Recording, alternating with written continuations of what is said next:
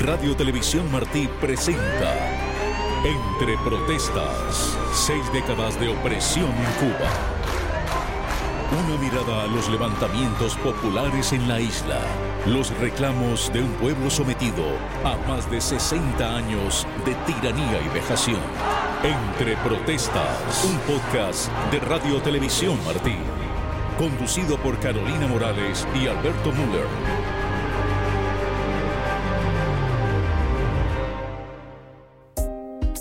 La historia de la Revolución cubana de 1959 se mueve entre protestas ciudadanas, comenzando por la protesta de los estudiantes universitarios contra la visita a Cuba de Anastas Mikoyan el 5 de febrero de 1960 y saltando a la masiva manifestación popular de julio 11 del 2021, reclamando libertades por múltiples ciudades en Cuba. Además, otra protesta intermedia, el maleconazo, en agosto de 1994, que nace de los barrios más pobres de La Habana Vieja, que toman el paseo del malecón con una mirada puesta allí en de los mares en busca de libertad y que va a demostrar el estado de insatisfacción dentro de la población cubana en más de seis décadas de opresión. Si a este marco actual sumamos la crisis económica casi sistémica, agravada por los efectos de la pandemia, con el turismo debilitado y la misma canasta alimentaria deficitaria, de la misma forma que los medicamentos, los productos básicos y más de un millón de viviendas faltantes en el país, la situación de Cuba actual es de una tristeza singular, preocupante. Los de a pie, las clases más bajas, siguen siendo los que más sufren, pues ni siquiera las remesas que alivian en algo la pobreza llegan a ellos con regularidad.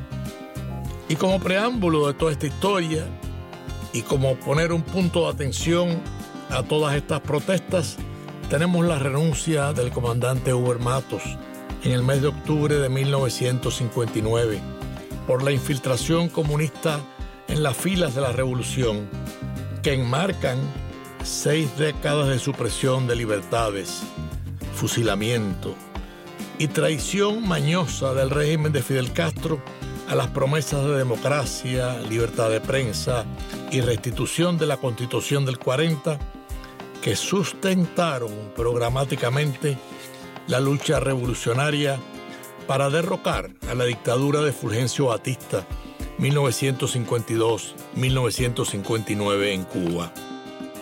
Cuba, en estas más de seis décadas de opresión, ha sido todo una gran protesta, latente en disímiles estamentos de tiempo y lugar. A ella, a la gran protesta, se suman las cientos de protestas en las colas de alimentos, protestas de los cocheros en placeta, protestas por los apagones, protestas por la falta de transporte, protestas por la falta de agua, protestas por medicinas y más protestas. Estás escuchando Entre Protestas, seis décadas de opresión en Cuba. Un podcast de Radio Televisión Martí. Primera protesta pública en la Cuba revolucionaria de 1959. La protesta de estudiantes universitarios en el Parque Central de La Habana, el 5 de febrero de 1960, por la visita a Cuba de Anastas Mikoyan, el viceprimer ministro de la Unión Soviética, que tenía en su récord criminal el haber ordenado a los tanques soviéticos aplastar el levantamiento libertario popular de estudiantes y militares en Budapest en el mes de octubre de 1956, cuando un grupo de estudiantes de la Universidad de La Habana que integraban Juan Manuel Salvat, Joaquín Pérez Rodríguez, Antonio García Cruz, Luis Fernández Rocha y Alberto Müller se reunieron en los propios predios de la colina universitaria para evaluar esta invitación sorpresiva de Micoyán a La Habana, se preguntaron extrañados, ¿cómo es posible que el primer invitado de Fidel Castro a visitar la isla haya sido el dirigente soviético que masacró con los tanques el levantamiento libertario de los húngaros en 1956? En lugar de invitar a personalidades defensoras de la libertad y la democracia, como Rómulo Gallegos, Don Pepe Figueres, Dwight Eisenhower o Charles de Gaulle. Inmediatamente, los universitarios que tenían la información de que Mikoyan visitaría el Parque Central de La Habana el 5 de febrero y depositaría una ofrenda floral ante la estatua de José Martí, acordaron efectuar su protesta en el mismo Parque Central y llevar una corona de flores, simbolizando una bandera cubana con una cinta que decía, a ti, querido apóstol, en desagravio por la visita a Cuba de Anastas Mikoyan. Para nosotros en la Universidad de La Habana había una gran preocupación sobre la posibilidad de que la revolución pasara a manos comunistas. Escuchan a Juan Manuel Salvat, uno de los organizadores de la protesta. Dentro de la universidad luchamos muchísimo con los periódicos Trinchera, Aldabonazo y Manicato. Pero cuando nos enteramos de que Anastas Mikoyan, el asesino de los húngaros libertarios en Hungría, venía a Cuba y era recibido por el gobierno y que iba a poner una corona de flores en forma de hoy martillo en la universidad, pues decidimos ir al Parque Central y poner una corona de flores en forma de bandera cubana. Eso hicimos y allí hubo represión total por parte del gobierno a una protesta que no era protesta, era una corona a Martí como él hubiera querido y un enfrentamiento claro a Anastas Mikoyan por lo que significaba en la historia de la humanidad. Por eso es que lo hicimos y creamos la primera gran protesta pacífica en Cuba contra el régimen cubano.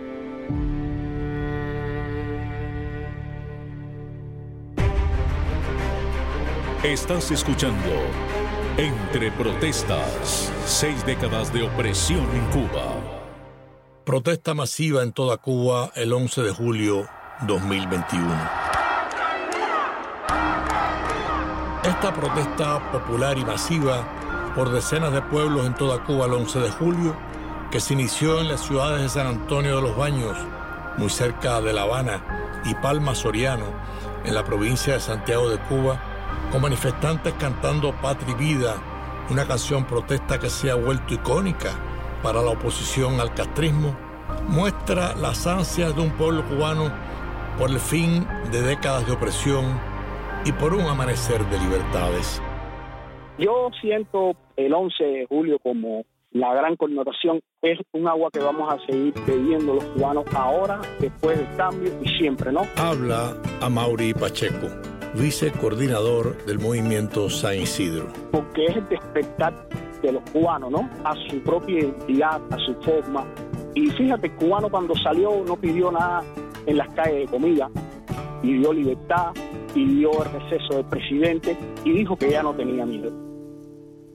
Las protestas del 11J se expandieron por el malecón de La Habana, las ciudades de Santiago de Cuba, Santa Clara, Ciego de Ávila, Camagüey, Bayamo, Guantánamo, San José de las Lajas, Holguín, Cárdenas y otras más, según reportaron diversos medios de prensa. En las redes sociales se difundieron videos de protestas cantando consignas de libertad, abajo el comunismo y no tenemos miedo. Paralelamente, el presidente Díaz Canel instó a sus seguidores a salir a las calles acusando a los manifestantes de ser mercenarios pagados por Estados Unidos.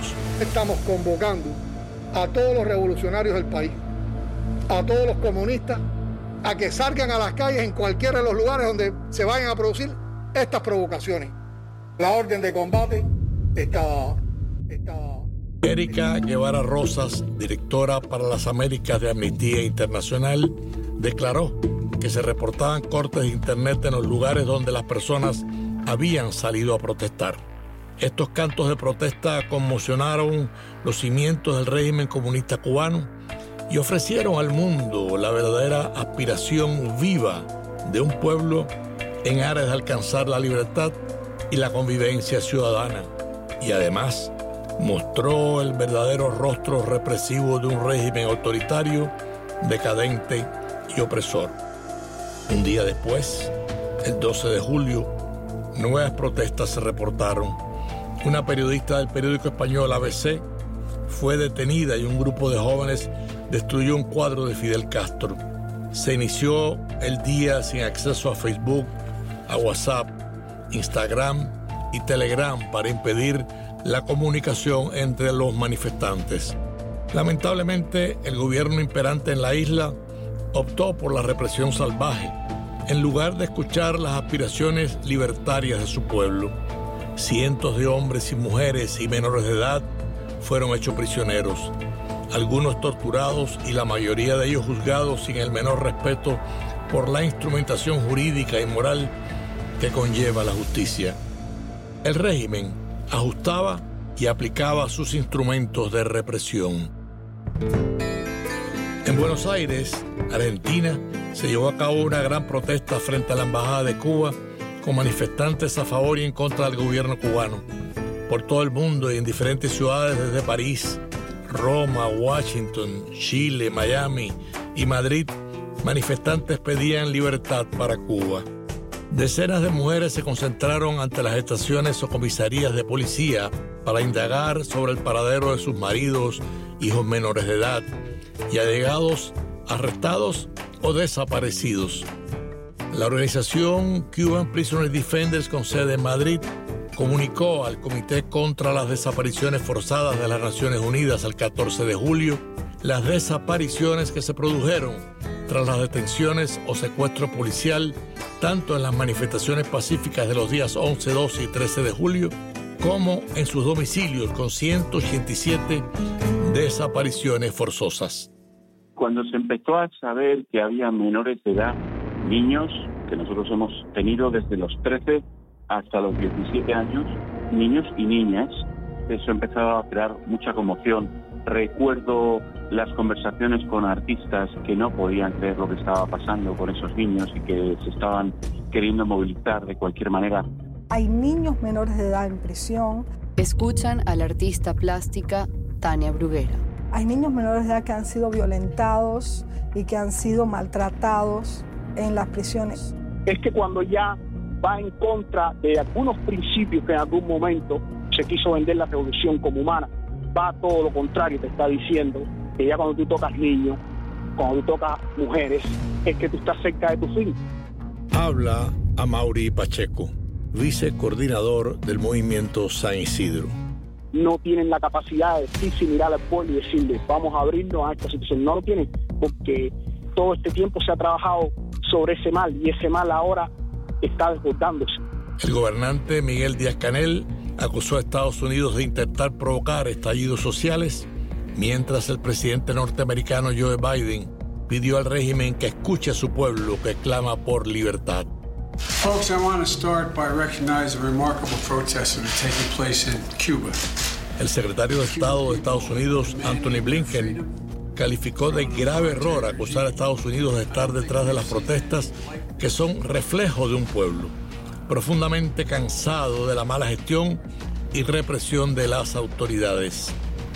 Mientras, Josep Borrell, alto representante de la Unión Europea para Asuntos Europeos, pidió a los gobernantes cubanos que permita las manifestaciones y escuche el descontento.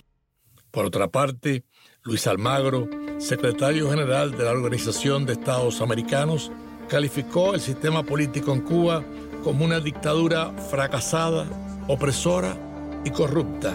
La dictadura en Cuba es probablemente el ejemplo más perfecto de la mitología de la miseria y de las violaciones de derechos humanos. Que el pueblo de Cuba recupere la soberanía es fundamental en un continente que definitivamente no debe albergar dictaduras, ni crímenes de lesa humanidad, ni condiciones sociales insostenibles para su pueblo. El fin de la dictadura implica que el proceso de la revolución que introdujo un sistema fracasado debe dejar paso a nuevas oportunidades para la gente en el disfrute de sus derechos, debe dejar paso a que la gente pueda ser libre, sin control total de la vida pública y privada por parte de un Estado totalitario y corrupto. Y eso es lo importante, que el pueblo cubano sienta que en este foro alguien está representando y está contando esa historia. Escuchan a la artista plástica Tania Bruguera. Porque la comunidad internacional tiene que ponerse del lado de Cuba. No del lado del gobierno cubano, del lado de Cuba. Por otro lado, hay algo que es una constante que se cumple desde el 11 de julio y que ha cambiado el panorama político, social respecto al régimen. Escuchan a Javier Larrondo de Cuban Prisoners Defenders. El régimen ya es visto por su pueblo como un régimen criminal. Anteriormente, solamente una parte de la población lo veía como un régimen criminal. El resto lo veía como un régimen corrupto, de viejos radicales que no están atendiendo a la población, que están en una guerra inútil, etcétera. No, no, ahora saben que están bajo criminales. El despertar aquí de cubano por estar sometido tanto tiempo no iba a ser solo una chispa así. Se va a demostrar antes todo lo que el régimen es capaz de hacer en función de quererse sostener y todo el mal que deposita, que tiene dentro. Y eso es lo que ha sucedido para mí. Y además, a la cara de todos los cubanos, está demostrando de que sí hay que despertar. Estás escuchando Entre Protestas. Seis décadas de opresión en Cuba.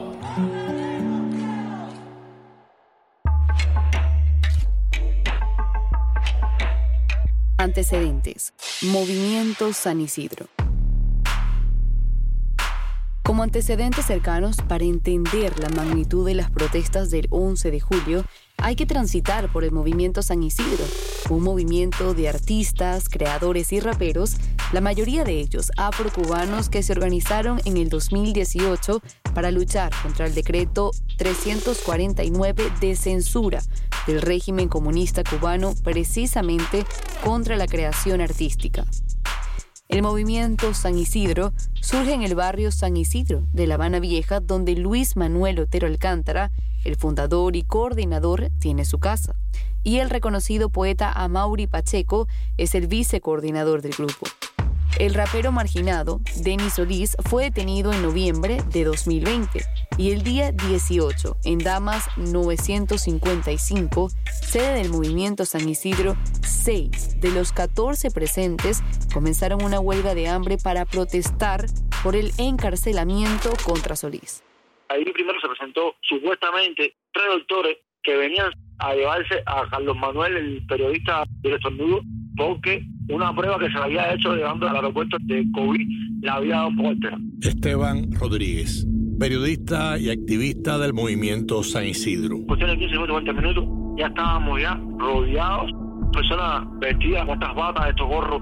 Una persona de varias patadas logró tumbarle el portón de la puerta de casa de Manuel. A momento lo que nos vino para arriba fue una cantidad de personas infernales. Parquearon afuera una guaguira de la policía, donde ahí fueron introduciéndonos uno a uno, los nueve hombres. A las mujeres se la llevaron en patrullas. Y ya después, si tiraron todos los trajes, eso, todas las de mentiras, eso fue una excusa que utilizaron. No hicieron una prueba de COVID, nada de eso. Ahí estuvimos alrededor por lo menos de dos o tres horas.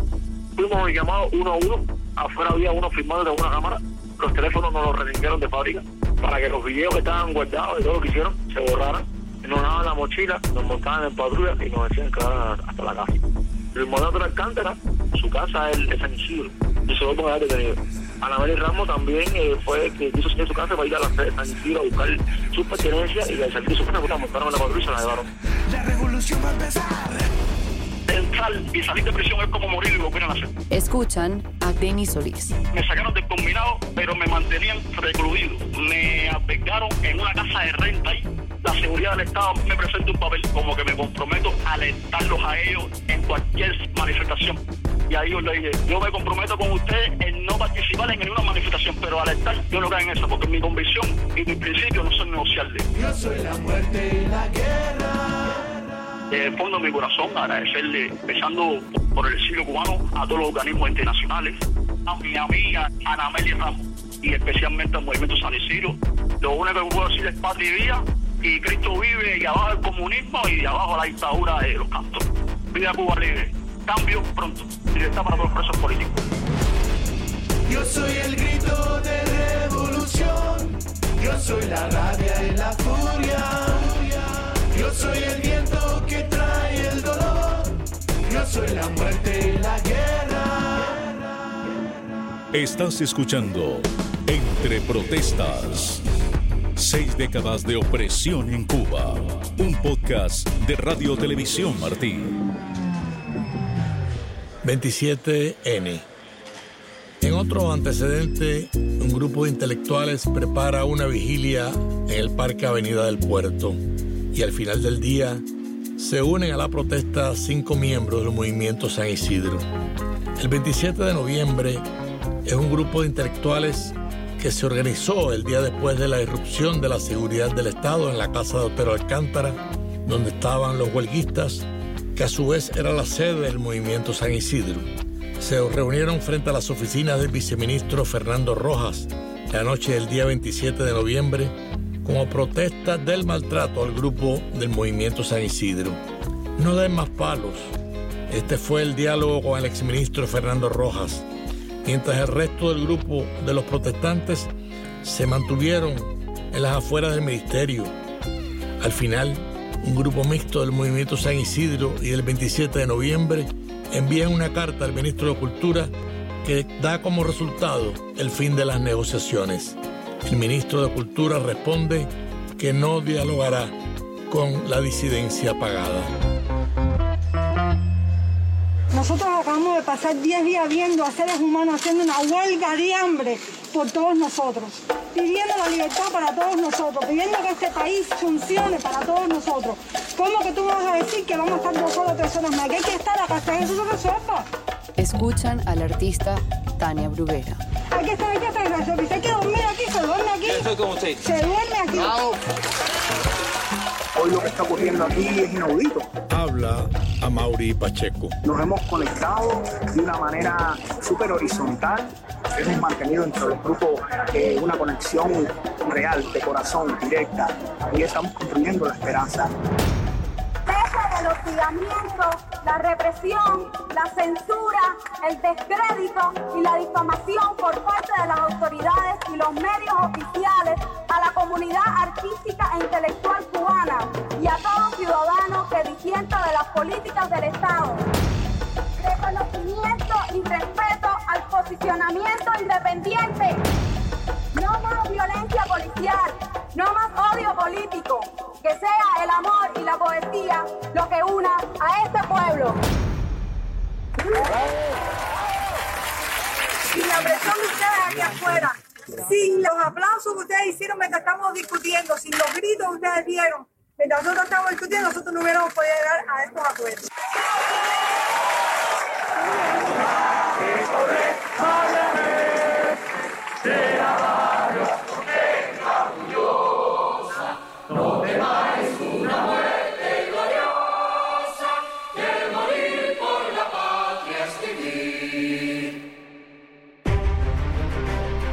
Estás escuchando Entre Protestas, seis décadas de opresión en Cuba. Calle Obispo.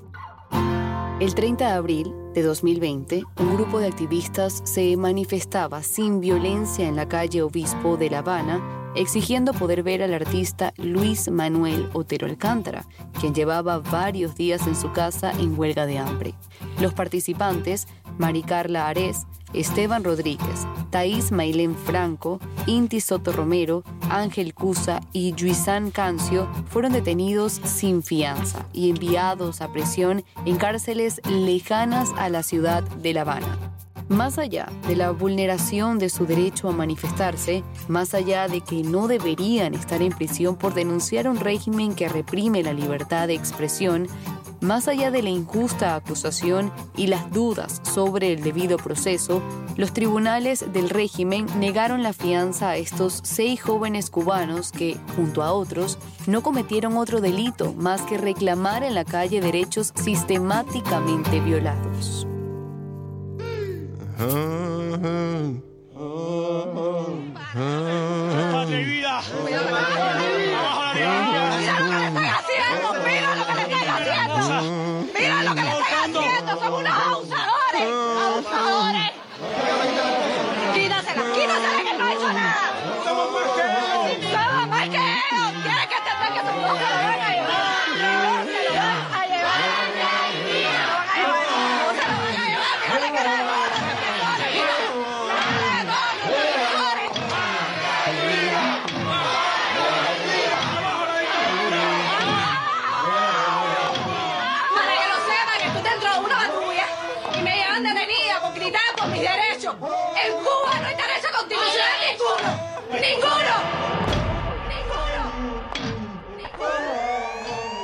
Entre protestas.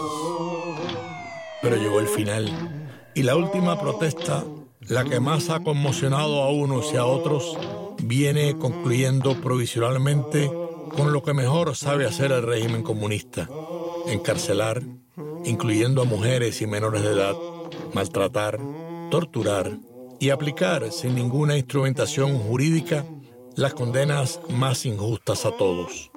Cuba ha sido un país entre protestas por la falta de libertad durante toda su historia revolucionaria comunista.